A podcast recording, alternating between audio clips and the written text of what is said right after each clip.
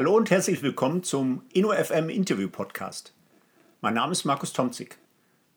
Normalerweise spreche ich an dieser Stelle ja mit Protagonisten am dynamischen Rand einer Facility Management Branche, die sich mit Innovation und Digitalisierung beschäftigen.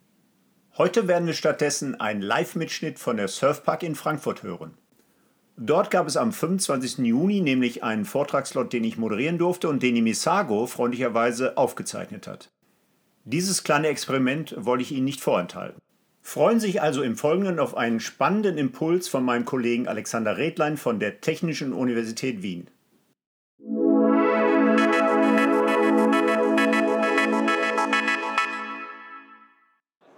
Ja, wunderbar.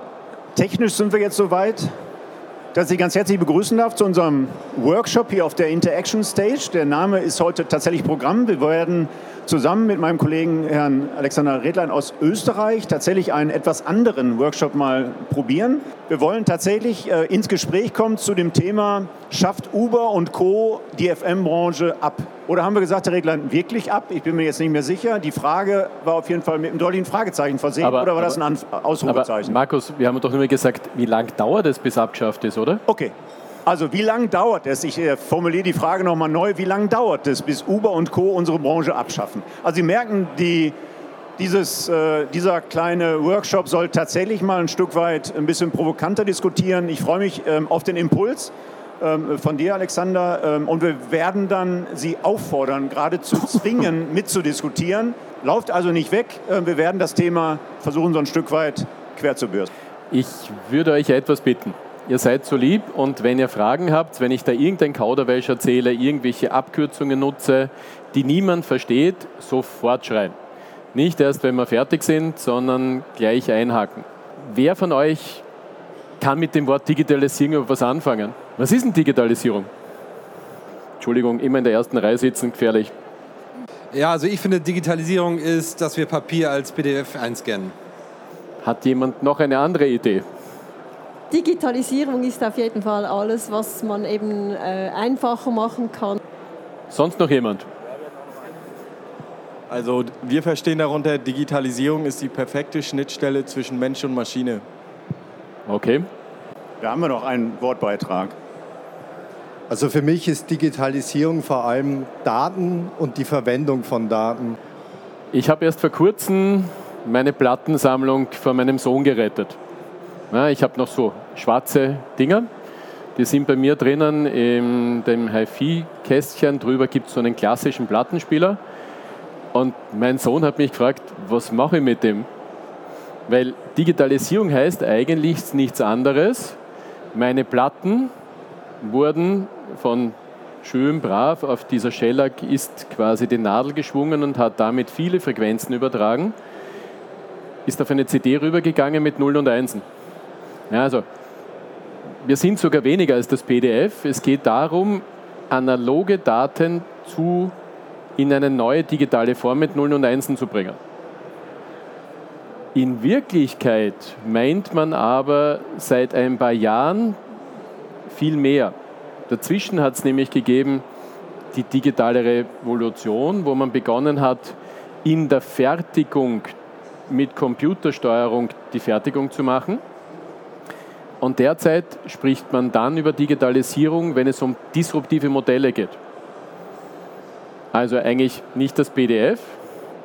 Wir sind eher bei der Schnittstelle Mensch, Maschine, hier einfach ganz neue Modelle zu denken.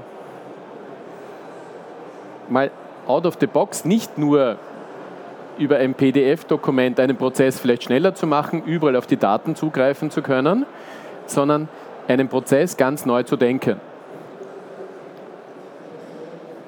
Was heißt denn das?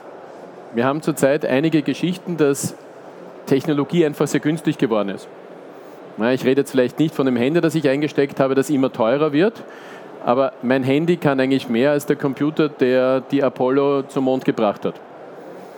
Mein Handy hat mehr Power und mehr Sensorik drinnen, als sie in diesem Raumschiff drinnen gehabt haben. Was es aber auch macht, und ich glaube, das ist für unsere Branche sehr interessant, wir brauchen weniger Hilfskräfte, weil alles, was ich über Formeln beschreiben kann, kann ich automatisieren. Während in früheren Zeiten ich in der Fertigung statt viele Bohrer auf einer Schiene rauf und runter gedrückt habe, das automatisiert habe, kann ich plötzlich Entscheidungen automatisieren, wenn ich eine Formel dafür finde, was da, welche Parameter ich begründen muss, damit ich zu einem Ergebnis komme. Ich habe jetzt gerade äh, mit einer lieben Kollegin geplauscht, Caroline Bahr, die gesagt hat, sie haben jetzt noch besser die Budgetierung gemacht. In Wirklichkeit hat die Caroline aber Formeln gemacht. Und das kann jetzt jeder Computer machen, dass er eigentlich berechnet, wie viel Aufwand sollte ich für dieses Gebäude nutzen oder brauchen, damit ich es weiter betreiben kann. Was aber viel interessanter ist, ich kann kundenspezifisch darauf zugehen. Ich habe mir den letzten Podcast von dir angeschaut und bin einfach über den Podcast dann plötzlich draufgekommen, welche Vorlieben du vielleicht hast, aus den Fragen, die du gestellt hast. Ich kann also sehr genau auf einen Kunden, den ich bis jetzt noch nicht gekannt habe, eingehen, weil er digitale Spuren hinterlässt. Aber kurze Frage, welche Technologien kennt ihr zurzeit? Ich würde euch ganz gern bitten, dass ihr ein bisschen mitmacht und nicht nur ich da vorne einen Vortrag halte. Jeder, der ein Handy hat, bitte entweder die App von Surfpark nehmen oder auf die Webseite slido.com gehen. Dort gibt es einen Hash. Diesen Hashcode eingeben, nämlich Surfpark. Und dann kommt hier die Möglichkeit, auf die Fragen, die ich hier stelle, zu antworten. Und ich mache das jetzt absichtlich, dass ich euch nicht über Technologien erzähle, sondern ich hätte mal ganz gerne ein Gefühl, was so die Branche über Technologien denkt, die zurzeit da sind. Einfach die Technologien, die euch so unterkommen, nennen, eingeben bei der ersten Frage. Geben die lieben Kolleginnen und Kollegen schon mal sein, haben wir schon irgendwelche Ergebnisse? Helfen uns mal. IoT, Bluetooth, das kann doch nicht alles gewesen sein. Drohnen, Building Automation. Ja, es wird schon etwas mehr. Wir haben Robotik, wir haben Virtual Reality. Ich vermute mal, das MR soll Machine Learning heißen. Wir haben Gebäudeleittechnik, wir haben Cloud-Plattformen, wir haben CFM, wir haben Drucker. Ich vermute mal, dass das in Richtung 3D-Drucker geht. So, also augenscheinlich verstehen die meisten hier unter Digitalisierung BIM. Das ist das, was am größten rauskommt.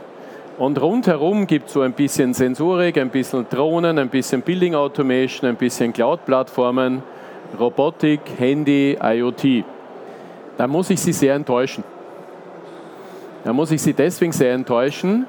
Genau diese Frage wurde mir gestellt von mehreren österreichischen Unternehmern und deutschen Unternehmern, die gesagt haben, Alex, du bist Professor auf der TU Wien.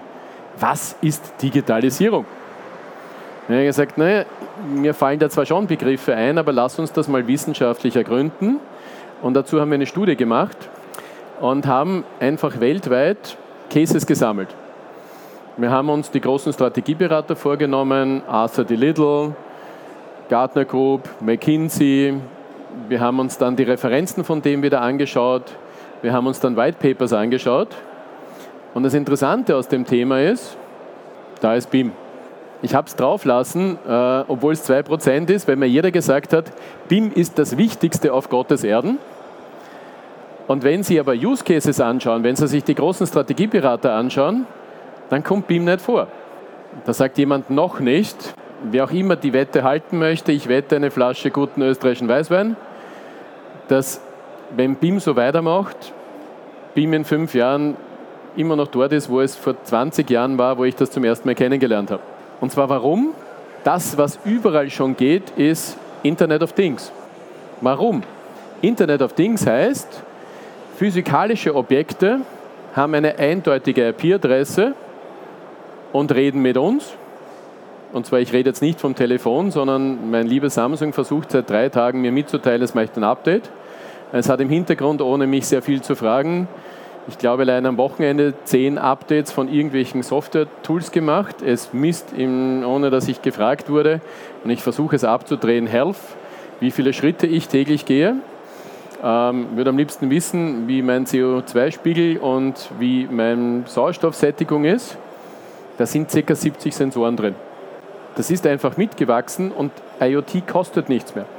IoT ist fast überall drinnen und deswegen so weit.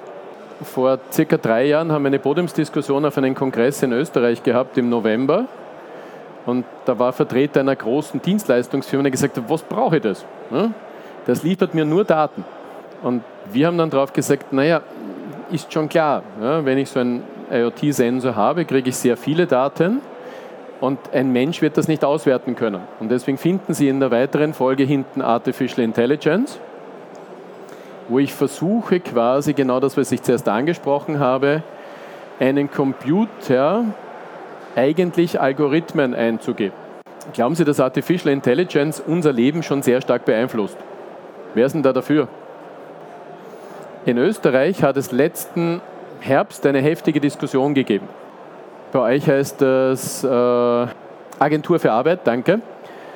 Und da wurde ein Algorithmus genommen und dieser Algorithmus hat gesagt, wie netze ich möglichst effizient das Budget, das diese Agentur hat, um Leute wieder einzugliedern in den Arbeitsbereich.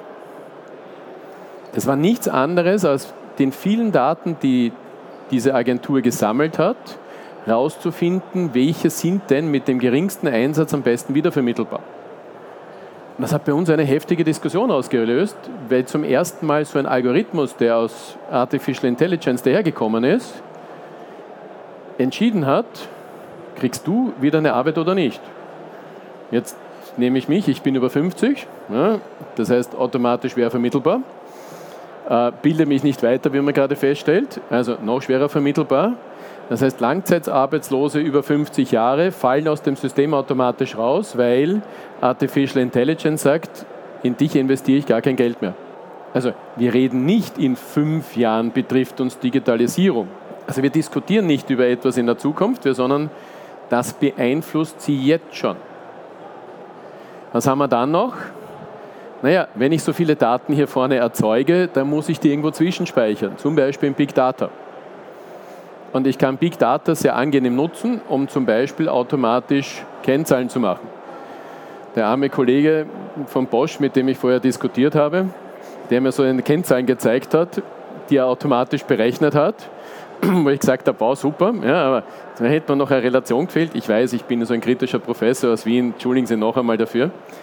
Aber das heißt, Sie nutzen IoT und Big Data, um automatisch Ihre zum Beispiel Energiekennzahlen, das war nämlich das, worüber wir diskutiert haben, zu machen.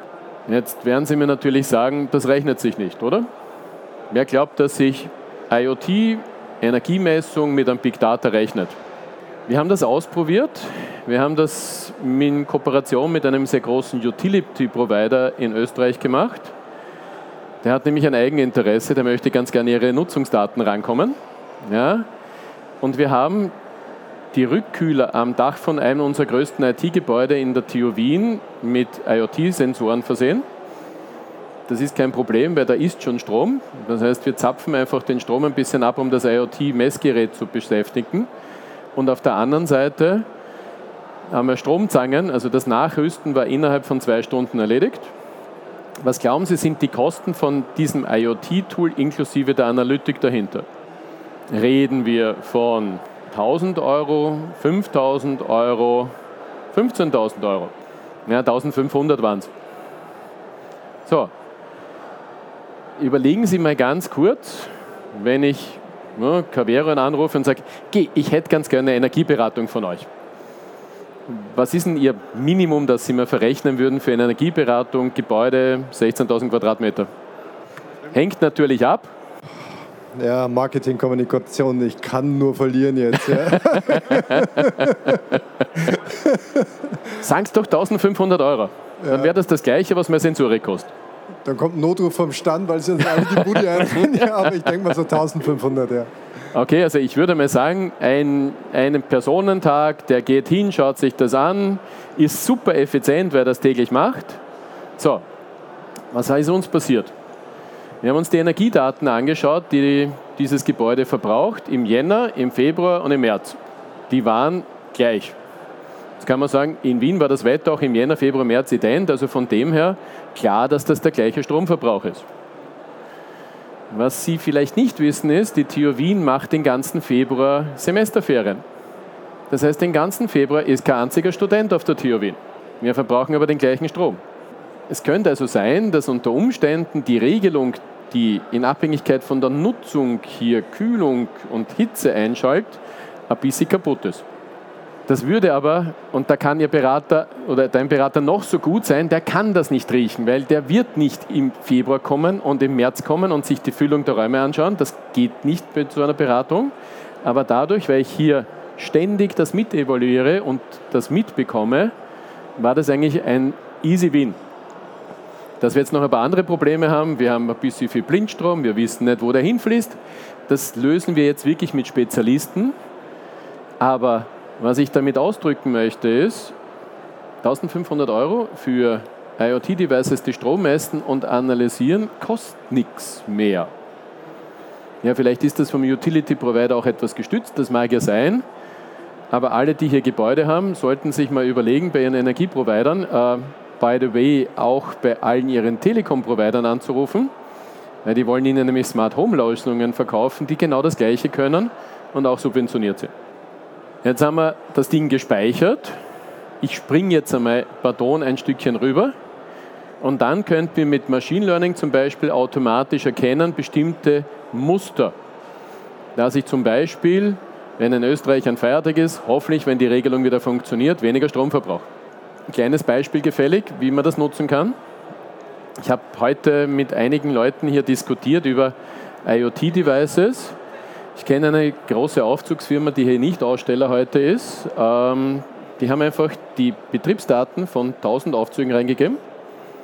So wirklich Stromverkauf, ähm, Lautstärke in dem Aufzugsschacht, Türgeschwindigkeit etc. haben auch die Fehlerwahrscheinlichkeiten dazugegeben und haben dann sich so ein Big Data System mit ein paar Terabyte genommen und Muster gerechnet. Das wäre vor ein paar Jahren, bevor es Azure Cloud und sonstiges gegeben hätte, sehr teuer gewesen. Also ich habe mir jetzt gerade 1,5 Terabyte Hauptspeicher gekauft. Was glauben Sie, kostet das? 100.000 Euro. Das ist aber nur ein Rechner, wo der Hauptspeicher ist, damit ich schnelle Analytik machen kann. Jetzt brauche ich noch ein bisschen Applikationsserver, 40.000 Euro, ein bisschen Software, 20, 30. Also wir sind jetzt irgendwo bei 170.000. Jetzt brauchen Sie Leute, die die Software installieren dann können Sie erst loslegen. Was hat der gemacht? Der ist zu einem Anbieter von Software as a Service oder Cloud Computing gegangen, in dem Fall IBM Watson, hat dort die Daten reingeschmissen, sich für 14 Tage diese Cloud gemietet und die Analysen gefahren. Kosten, was schätzen Sie? 2000 Euro. Das heißt, ich kann hier diese Monsterdaten analysieren und dann weiß ich, was sind meine Eingangsparameter, damit ich 24 Stunden vorher sagen kann, der Aufzug in dem Gebäude wird morgen kaputt sein. Es gab heute jemanden, der erzählt hat, es ändert sich nichts, weil ja ein Mensch die Beauftragung macht. Dann muss ich den, die Person leider ein bisschen enttäuschen, weil in dem Fall werden die IoT-Parameter des Aufzugs überwacht von IBM Watson, der einen Algorithmus hat und den Dienstplan von Ihnen automatisch morgen ändert. Ich weiß, dass der Aufzug vom Kollegen morgen ausfällt. Das heißt, ich weiß, Ihre Route geht knapp dort vorbei. Sie kriegen gar nicht den Dienstplan, weil der ist ja am Handy. Ja, ich ändere Ihren Dienstplan, ohne dass er auffällt und ich weiß genau, wie lange Sie brauchen, mache automatisches Rescheduling und damit habe ich plötzlich seinen Aufzug repariert, bevor er draufgekommen ist, dass er kaputt wird. Technologie, die eingesetzt wird. Sie haben sowohl von Kone als auch von Schindler, also ich glaube ThyssenKrupp, ich habe jetzt alle erwischt, großen, bevor ich kaut werde. Ja, all die haben solche Algorithmen schon im Einsatz und schaffen damit eine Garantie zu geben, dass ihr Aufzug 24 Stunden, sieben Tage die Woche funktioniert, weil sie vorher reparieren, bevor es passiert.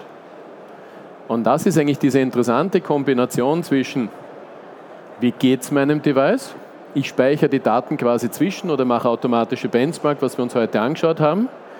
Und ich nutze diese Algorithmen, die über viele Daten drüber gehen, um vorher zu erkennen, bevor was passiert.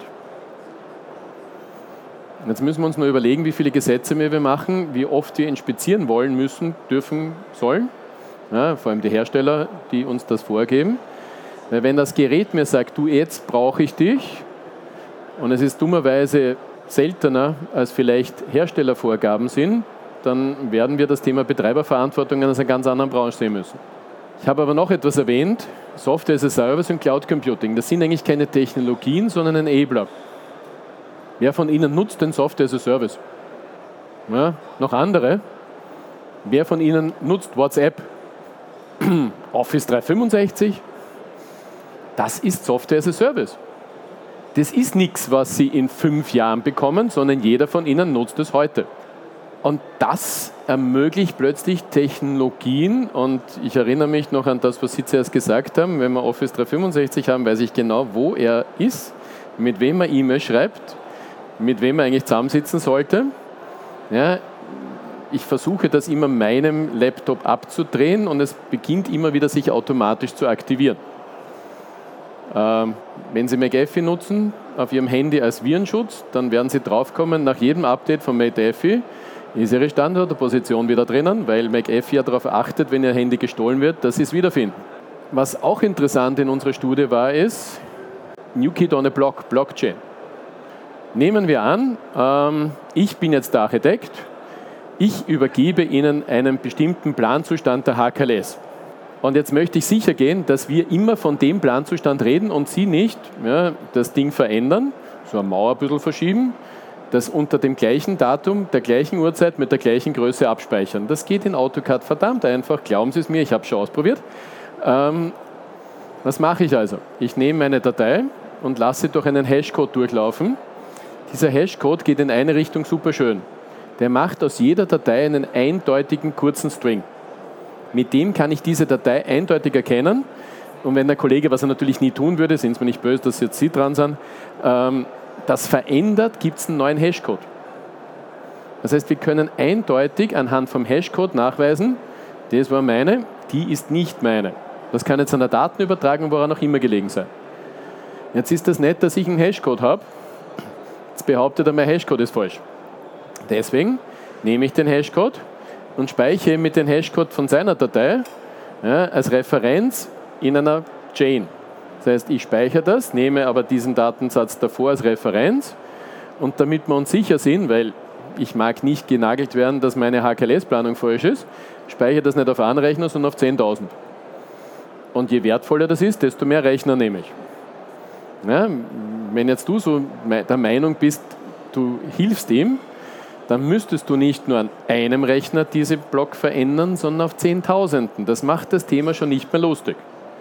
Und wenn wir jetzt noch fünf Blöcke dranhängen, dann haben wir schon 50.000 Knoten, die wir verändern müssen. Also ihr seht, der Aufwand, um meinen Nachweis, dass das meine Datei ist, zu verändern, wird nach kurzer Zeit relativ teuer. Und das ist der prinzipielle Mechanismus.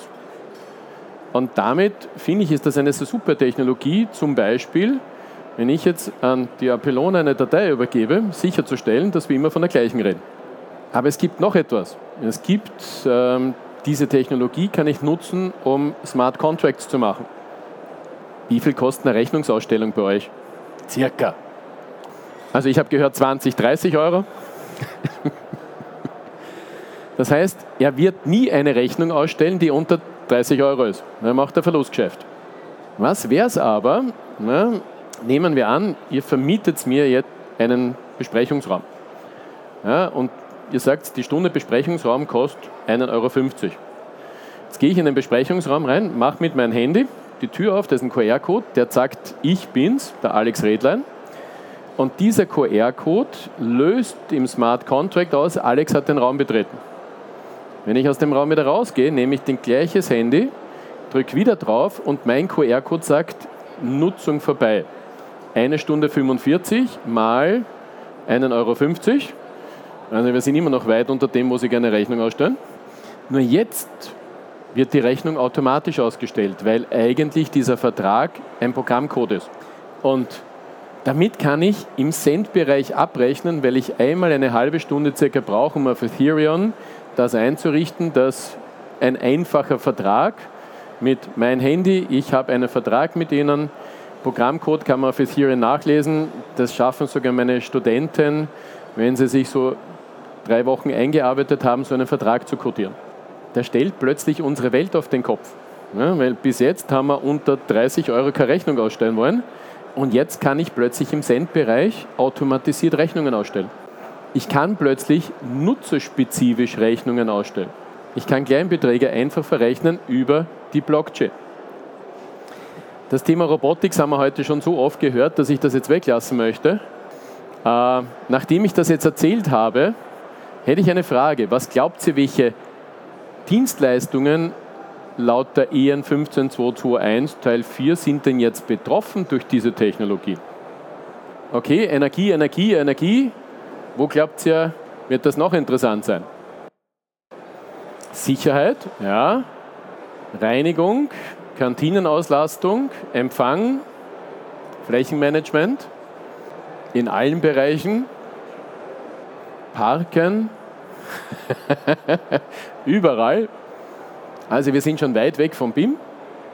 Also wo man wo es eindeutig sieht, wir haben mehrmals das Thema Energie drinnen, wir haben das Thema Mobility und das Parken dahinter, wir haben Empfang, Sicherheit, Kantinenauslastung und auch Flächenauslastung. Schauen wir uns mal an, was unsere Studie sagt, bitte. Der Hauptbereich, in dem das einfach heftige Auswirkungen hat, ist im Bereich Wartung Instandhaltung. Wir haben erst vor kurzem eine Diplomarbeit gemacht von einem Dienstleister, der auch hier in Deutschland und der sagt, er geht zurzeit mindestens 20 Prozent seiner Zeit spazieren, um nur hinzugehen, um zu schauen, ob das in Ordnung ist. Ja, denken Sie jetzt einmal an die Nassräume da hinten. Ich glaube, Sie haben sie genauso wenig gefunden wie ich. Damit ist die Reinigung dort, wenn dort alle Viertelstunden jemand war besetzt, relativ unnötig. Das Gleiche geht natürlich auch mit Büroräumlichkeiten. Das Gleiche geht, ja, wenn ich von Ihnen eine Verfügbarkeit von 99,9 Prozent von meinem Rechenzentrum will, dann werden Sie mir meinen Schaltkasten sehr genau überwachen. Das heißt, Sie gehen, je höher meine Verfügbarkeitsanforderungen sind, desto öfter gehen Sie hin, um zu prüfen, ob das Ding okay ist. Wir haben eine, eine ganz lustige Geschichte. Mein Zweitjob auf der TU Wien ist, wir arbeiten mit dem Ministerium für, also bei euch heißt das Kultusministerium zusammen. Das Kultusministerium gibt ja die Lehrpläne vor und wir unterrichten in österreichischen Sekundärschulen seit neuestem eine Geschichte, die nennt sich von IoT bis Analytics. Das heißt, ein Assistent von mir hat einen Raspberry Pi genommen, kosten 30 Euro und hat dort zwei Sensoren draufgegeben. Einen Temperatursensor und einen Luftfeuchtigkeitssensor. Das Ding kostet nachher 32 Euro. Jetzt können Sie sagen, ich will Datensicherheit, dann stecken Sie es an. Wenn Sie sagen, das ist mir relativ egal, dann gehen Sie übers WLAN, das ist nämlich automatisch drauf. Das heißt, Sie haben jetzt einen kleinen Computer, der Ihnen Raumtemperatur und Luftfeuchtigkeit misst um 30 Euro. Jetzt sagen Sie, aber die Gebäudeleittechnik und nö. Ja, dann gehen Sie auf die MIT-Seite, dort finden Sie eine Software, das nennt sich Broker, die ist gratis. Und diese Software macht etwas sehr Interessantes. Die platzieren Sie im Haus drinnen und dann ruft diese Software die Daten der IoT-Devices ab und sagt, entweder alle Minuten speichere ich die Daten ab ich bin eine Gesundheitseinrichtung, ich möchte sicherstellen, dass in meinem Patientenzimmer immer die richtige Temperatur und Luftfeuchtigkeit geherrscht hat. Oder ist mir egal, ähm, ich habe den Sensor im Keller angebracht. Bei 70% Luftfeuchtigkeit und einer bestimmten Temperatur kriegen Sie einfach eine E-Mail, die sagt, liebe Frau Kollegin, ich glaube, in Ihrem Keller wird es demnächst schimmeln. Und bei 85% Luftfeuchtigkeit, liebe Frau Kollegin, ich glaube, bei Ihnen ist ein Wasserschaden. Das heißt, Sie haben jetzt plötzlich für ein Wohngebäude, wo Sie bis jetzt immer Hausmeisterdienste hingeschickt haben, damit Sie schauen, dass da auch ja nicht der Keller unter Wasser steht, ein Tool, das 30 Euro kostet, dass Sie dorthin geben. Ja, ich gebe schon zu, Sie brauchen eine Stromversorgung. Jetzt könnten Sie mir sagen, Sie haben kein WLAN dort. Es gibt mittlerweile einen GSM-Aufsatz, der kostet ca. 5 oder 8 Euro. Und seit einiger Zeit gibt es eSIM-Karten. Das macht das Thema auch etwas lustiger. Das heißt, Sie haben jetzt ein Device um 40 Euro das im Keller steht und Ihnen sagt, Achtung, da ist eine sehr hohe Luftfeuchtigkeit. Das wird nicht einmal die DSVGO irgendwie berühren, weil Markus keine personenbezogenen Daten, oder? Jetzt kann es natürlich sein, dass jemand das abhört, aber was fängt da mit der Information an? 85% Luftfeuchtigkeit. Also das Sicherheitsrisiko von dieser Information ist relativ gering. Ich würde das jetzt nicht mit meiner Wohnung machen. Ich würde dort auch nicht unbedingt alle möglichen Alexas und Google Hau mich tot reinbauen. Ähm, meine Kinder lieben das. Ja. Nur das ist im Endeffekt ein irrsinnig kostengünstiges Tool, das Ihnen sagt, in dem Keller ist eine sehr hohe Luftfeuchtigkeit. Ich glaube, wir haben einen Wasserschaden. Und das kostet nichts mehr. Sie haben vollkommen recht. Das Thema Energie, seit Amazon und anderen das Thema Logistik, Security und Safety. Das sind die Hauptbereiche, die Sie hier haben, aber vergessen Sie mir etwas nicht. Wir hatten hier zwei Sessions über das Thema Customer Experience, wo ich hier einfach eine andere Customer Experience mache. Ich vermute mal, wir beide lieben es eher kühl im Raum. wenn ich dich so heute anschaue, kurze Ärmel, ich bin wieder gestärkelt. Ähm, ich glaube, die Karin hätte lieber es ein bisschen wärmer. Das heißt, das Handy von der Karin kommt in den Raum und ich kann Zonen regeln, weil ich dort zum Beispiel bestimmte Temperaturvorlieben, Lichtgestaltungen und sonstiges automatisiert regeln könnte. Aber ich kann plötzlich aus ihrem Suchverhalten Vorschläge machen. Und was wir uns überlegt haben, ist ganz einfach. Es gibt APIs, die zum Beispiel aus Instagram auslesen können Postings. Postings über Wohnungen. Ja, ich lese mir einfach deine Postings über Wohnungen aus und sage dir genau, welche Art von Wohnung gefallen würde. Das ist relativ einfach. Das ist mir vor kurzem passiert. Es gab ein Posting mit ein bisschen einer falschen Angabe über eine unserer Veranstaltungen. Ich habe mir nicht gemerkt, wer das quasi gepostet hat und habe dann einfach ein paar Keywörter in LinkedIn eingegeben und habe sofort die Postings wieder gefunden. Das heißt, hier gibt es Programmschnittstellen, wo ich genau über ihr Verhalten in LinkedIn, Facebook, was auch immer jetzt gerade lustig ist, sehr viel Daten über sie rausbekomme und ich deswegen ein viel besseres Angebot ihnen machen kann, genau auf ihre Vorlieben zugeschnitten. Und das ist zum Beispiel das Thema Customer Experience. Und ich kann das jetzt so wie in Amerika, ich war erst vor kurzem wieder drüben, sehr, sehr zu einem On the Top treiben. Ich versuche jetzt ein nettes Wort zu finden. Oder ich kann es relativ charmant machen. Das Beispiel habe ich schon gebracht, Maintenance or Operation. Wir kriegen hier vor allem IoT. Das sagt uns, wie es dem Gebäude, den Anlagen geht. Und mit Machine Learning kann ich das Ding verwandeln und direkt in Aufträge verwandeln.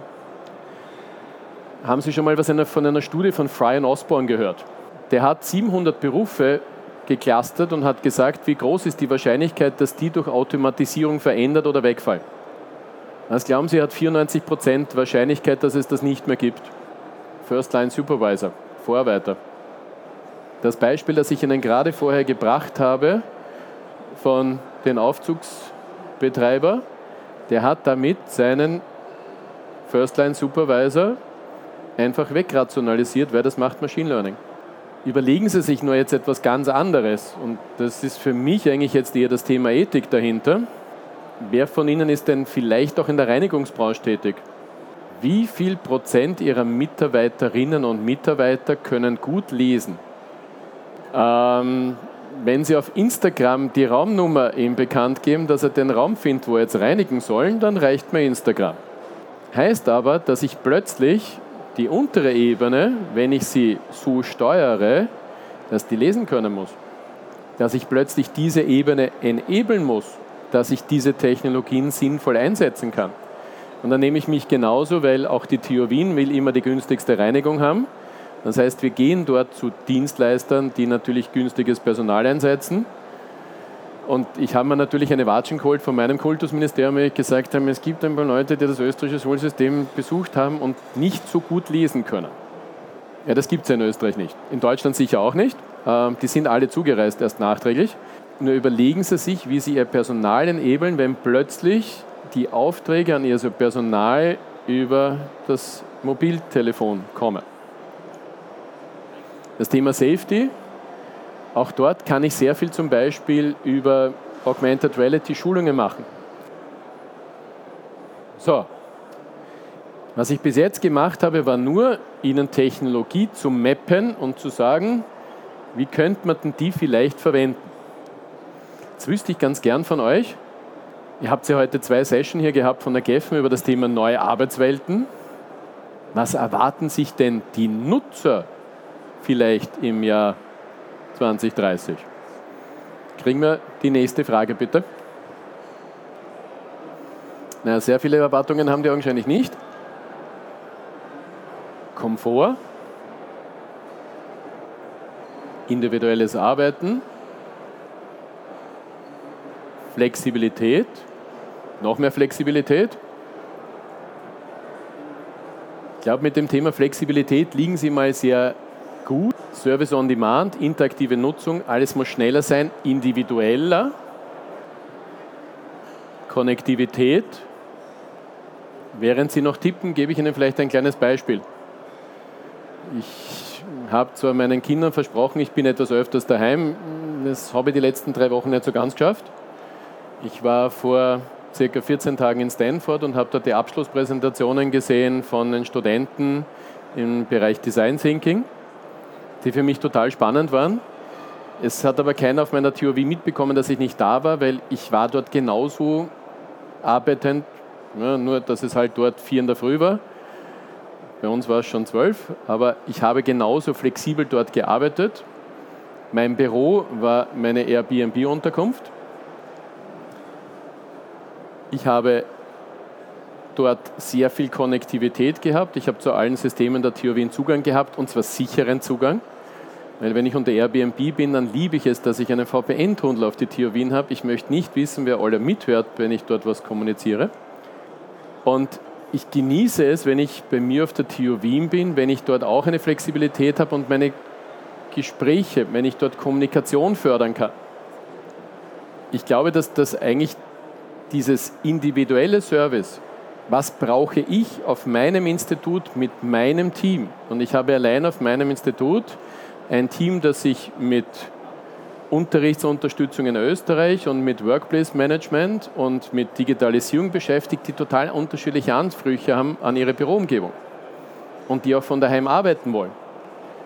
Die ich auch nicht mehr monitore, ob sie von 9 bis 5 dort sind, sondern die ich monitore, indem ich sage, am 15. Juni möchte ich dieses Paper haben. Wie du das machst, ob du das am 14. in der Nacht schreibst, am 15. gute Qualität bei mir am Tisch. Das ist eine totale Umstellung für mich als Manager. Ich führe mit Zielen. Sehr, sehr für mich herausfordernd, weil habe ich dir genug Aufgaben gegeben? Gehst du spazieren und hast viel Freizeit? Wie, ja, per Ziele führen ist eine ganz andere Art zu führen, als zu schauen, ob, ich, ob du spielst während deiner Arbeitszeit. Schauen wir uns doch mal an, was ich denn so nach meinem Technologievortrag, der hatte weniger Folien, im Jänner zurückbekommen habe von lieben Kollegen von mir aus Stanford. Es kam heute so oft der Begriff Design Thinking. Alle, die den verwenden, sollten den Herrn hier eigentlich kennen, der heißt Larry Laffer. Der Larry Laffer ist einer der Mitbegründer dieser Design Thinking äh, dahinter und hat den Design Thinking Lehrgang in Stanford auf ganz neue Beine gestellt. Und ich hatte die Ehre, im Jänner einen Vortrag zu machen und habe so wie jetzt mit euch diskutiert mit den Studenten über Technologien und Anwendungsmöglichkeiten. Und das Erste, was der Lehrer dazu gesagt hat, war, vergiss die Technik. Was will der Kunde? Was wollen Sie daheim? Wollen Sie eine Alexa ja, die immer mithört, egal was sie machen? Wollen sie einen Fernseher, der super interaktiv ist, aber auch immer mitschneidet und immer online ist und sie immer monitort? Welche dieser Technologien und Services wollen Sie? Was sind Sie für ein Typ? Ich habe dort vor 14 Tagen äh, den Chef von Amazon Smart Services kennengelernt. Der beschäftigt sich jetzt gerade, wie Amazon in Ihr Wohnzimmer besser reinkommt, nachdem Alexa schon drinsteht welche Services rund um Ring und sonstiges dort noch zusätzlich möglich sind. Und seine erste Frage war, ist es in Europa wirklich mit der Datenschutzgrundverordnung so heftig und das Ganze und wie sehen Sie denn das und wenn Sie kleine Kinder haben? Ich glaube, das ganze Thema dient dafür, neue Geschäftsmodelle zu machen. Ja, ein Kollege ist leider schon gegangen, der gesagt hat, es geht um PDF. Es geht hier zu sagen, ich mache für dich ganz das, was du möchtest. Und ich bin jetzt aus Zeitgründen über die Plattformökonomie drüber gegangen. Ich würde sie aber an einem Beispiel gerne nehmen. Stell dir vor, wir beide leben ja in Wien. Wir sind es am Samstag satt, dass wir als Männer schon wieder putzen müssen. Wir wollen das einfach nicht und deswegen sagen wir, ich hätte ganz gern einmal bitte reinigen von meiner Wohnung. Herr Kollege, würden Sie mir am Samstag, was kostet mir denn die Stunde reinigen? Hm? Ich vermute mal, unter 22 Euro braucht man nicht reden, oder? Und stellen Sie sich vor, das, was ich in Amerika mache, ich vergleiche. Ich vergleiche den Taxidienst, der vor der Tür steht, mit Uber. Und Uber sagt mir, ja, die Dame, ich wohne im 8. Bezirk, Alberplatz, über den Platz drüber, die hat jetzt gerade zwei Stunden Lust, sich ein bisschen Geld zu verdienen. Und dabei begeht sie keinen Missbrauch, weil sie ist unter 3500 Euro in Österreich im Jahr, dass sie dazu verdient, also nicht steuerpflichtig. Und die macht jetzt einfach zwei Stunden, weil sie sagt, 10 Euro in der Stunde sind ein fairer Preis, reinigt sie unsere beiden Wohnungen und ich habe einen Service. Und warum lasse ich die bei der Tür rein? Weil ich in Uber genau sehe, was der bis jetzt für Bewertungen gehabt hat. Ich vielleicht sogar besser über die Person Bescheid weiß, was die für einen Track Record hat, als den Mitarbeiter, den Sie mir schicken, wo ich zwar Ihnen vertraue, weil ich genau weiß, Otto Karatan Weixler, super Qualität, wir reden nicht drüber, aber da habe ich ein persönliches Gesicht und da weiß ich genau, der wurde von den Leuten so bewertet. Und ich werde mich auch anders sicher immer gut aufführen, weil ich werde genauso bewertet. Und da sind wir jetzt plötzlich in einer Plattform drinnen. Und deswegen habe ich auf den Pod von dir verwiesen, weil ja quasi dort der Wolfgang genauso gemeint hat, es ist nicht die Frage ob, sondern nur wann so eine Plattform kommt, weil die Technologien haben wir. Ich gehe in mein Handy, IoT-Device und sage, ich hätte ganz gerne Reinigung und dann geht das mit der Plattform relativ einfach. Nur vergesst mir bei der allen Technologie und so weiter nicht, wir wollen neue Geschäftsmodelle und wir wollen, dass Sie Ihre Services kriegen, die, die Sie wollen und nicht, die wir glauben, die Sie gern hätten. Damit komme ich zu einem Ende. Sonst holt mich ja der Michael May gleich von der Bühne. Danke für die Aufmerksamkeit.